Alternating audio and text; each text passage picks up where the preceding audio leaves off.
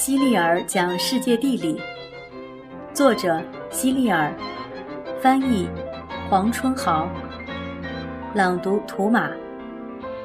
第十一章：青春之泉。在深秋空旷的天空中，你见过成群飞翔的鸟儿吗？它们正飞去南方过冬。美国北部的冬天可以用冰天雪地来形容。所以，一些人也像鸟儿一样到南方去过冬。美国最南边的州是佛罗里达州，那是一个在地图上看起来很像小狗爪子的地方。佛罗里达的意思是鲜花之都。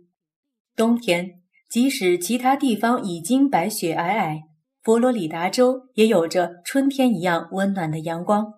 在那里，人们既可以沐浴阳光。又可以在海里畅游，尽情地享受着没有寒冷侵袭的日子。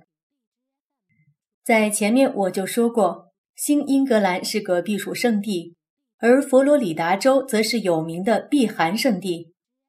我和一位住在巴尔的摩的朋友算是老相识了，他经常冬天去佛罗里达州过冬，夏天去新英格兰避暑，一年中只有很少一部分时间待在巴尔的摩。很久很久以前，佛罗里达州是没有白人的。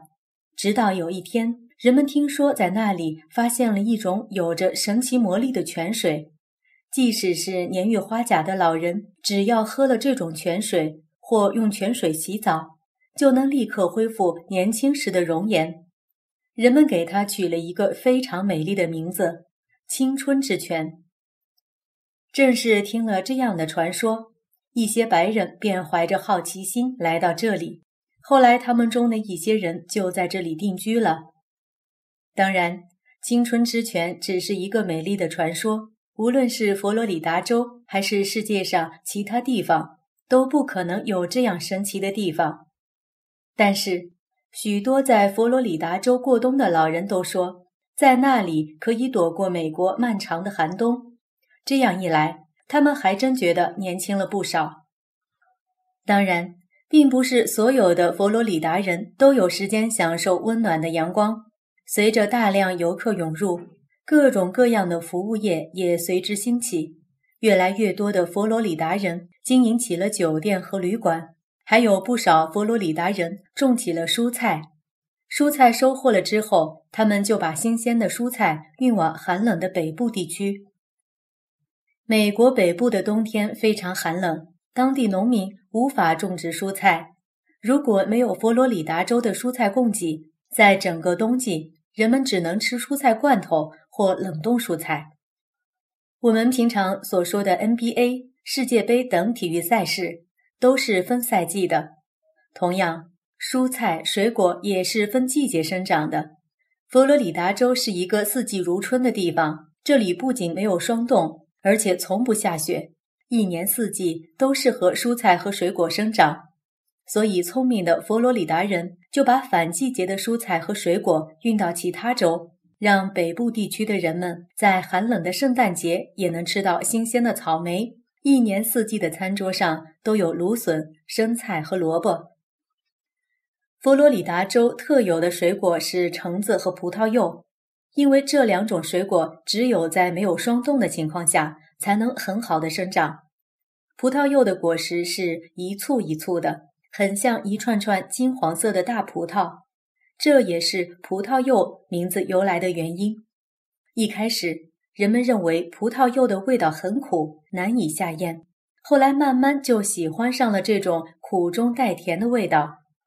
现在。佛罗里达州是世界上葡萄柚产量最大的地区之一。以前，美国的南部是没有佛罗里达州的。那个时候，南部的海水很浅，很温暖，很适合海洋中小动物的生长。这些小动物的个头很小，甚至还没有我们平时吃的果冻大。它们有的有坚硬的贝壳，有的有坚硬的骨骼。这些动物死后。贝壳和骨骼就被慢慢的堆积起来，日复一日，年复一年，就成了今天的佛罗里达州。佛罗里达州的土地十分肥沃，非常适合种植蔬菜和水果。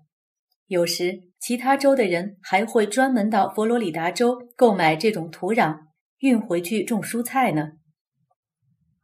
很久很久以前，地球上还没有人类的时候，美国是不存在的。那后来，美洲大陆是怎么形成的呢？和佛罗里达州一样。也是由海洋动物的遗体慢慢堆积而成的。我们把这种含有贝壳和骨骼的石头叫做石灰岩。为什么叫石灰岩呢？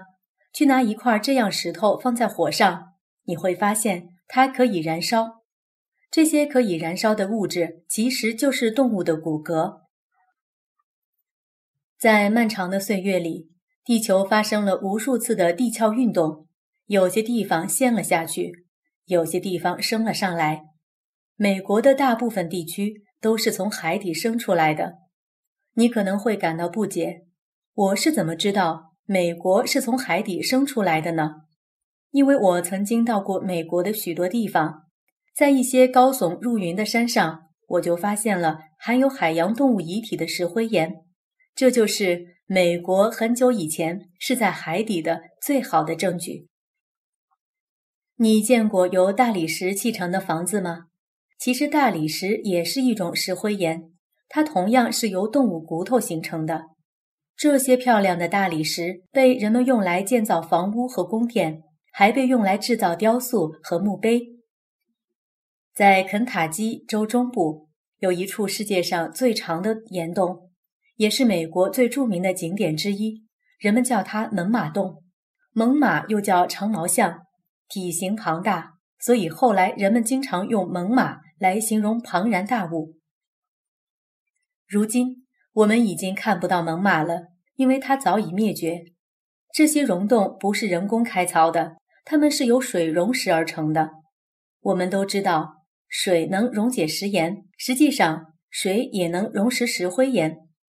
由于肯塔基州的地下岩层大部分都是由石灰岩构成的，长年累月。这些石灰岩就被水慢慢的溶蚀了，然后就形成了一个个溶洞。随着时间的推移，这些溶洞越来越大，后来就成了今天我们看到的猛犸洞。另外，洞顶滴下来的每滴水中都含有石灰岩的粉末，这样在洞顶上就形成了低垂的石柱。这些石柱通常被称为钟乳石。有些水滴顺着钟乳石滴到地面，地面上也有了石柱。我们把地面上的石柱叫做石笋。就这样，下垂的钟乳石慢慢变长，地面上的石笋慢慢长高，最后它们竟连在了一起。时间长了，这些从洞顶滴下来的水还能在洞底汇成水池，水池里生长着一种不长眼睛的鱼。我们叫它盲鱼。大约在数万年前，盲鱼的祖先被水流冲到了这些洞穴里。由于这里几乎没有光线，鱼的眼睛也就无用武之地了。久而久之，眼睛逐渐退化，变成了今天的盲鱼。盲鱼虽然看不见东西，但是依然能靠身体的特殊器官来感知物体和辨别方向，所以它们仍然可以正常生活。人走到猛犸洞里很容易迷路，以前就有一些探险爱好者在猛犸洞里迷了路。当人们发现他们的时候，就只剩下白骨了。关于猛犸洞的形象，你可以看看五十三页的图片。